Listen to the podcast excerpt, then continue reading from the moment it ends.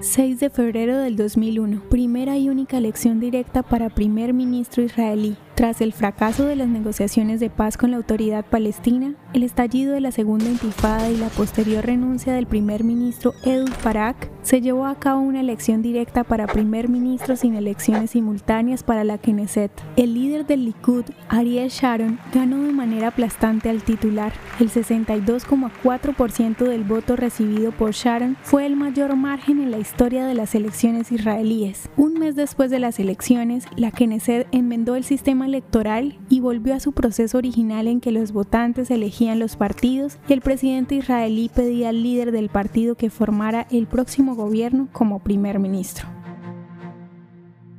¿Te gustaría recibir estos audios en tu WhatsApp?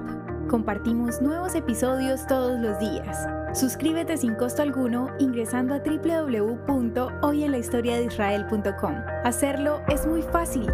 También puedes encontrarnos como arroba hoy en la historia de Israel en Instagram, Facebook, Spotify y otras plataformas digitales. Comparte este audio para que otros conozcan más acerca de Israel. Este proyecto es realizado por Philos Project. El contenido original de hoy en la historia de Israel fue provisto por el Centro para la Educación sobre Israel.